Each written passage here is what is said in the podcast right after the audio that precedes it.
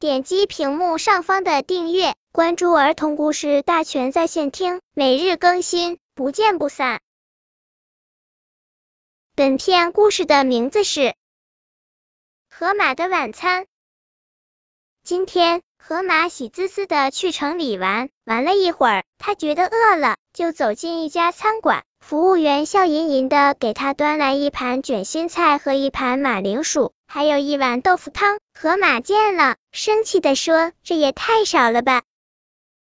服务员急忙招呼其他同事来帮忙，他们齐心合力给河马搬来三大桶卷心菜、一大堆马铃薯，还有一缸豆腐汤。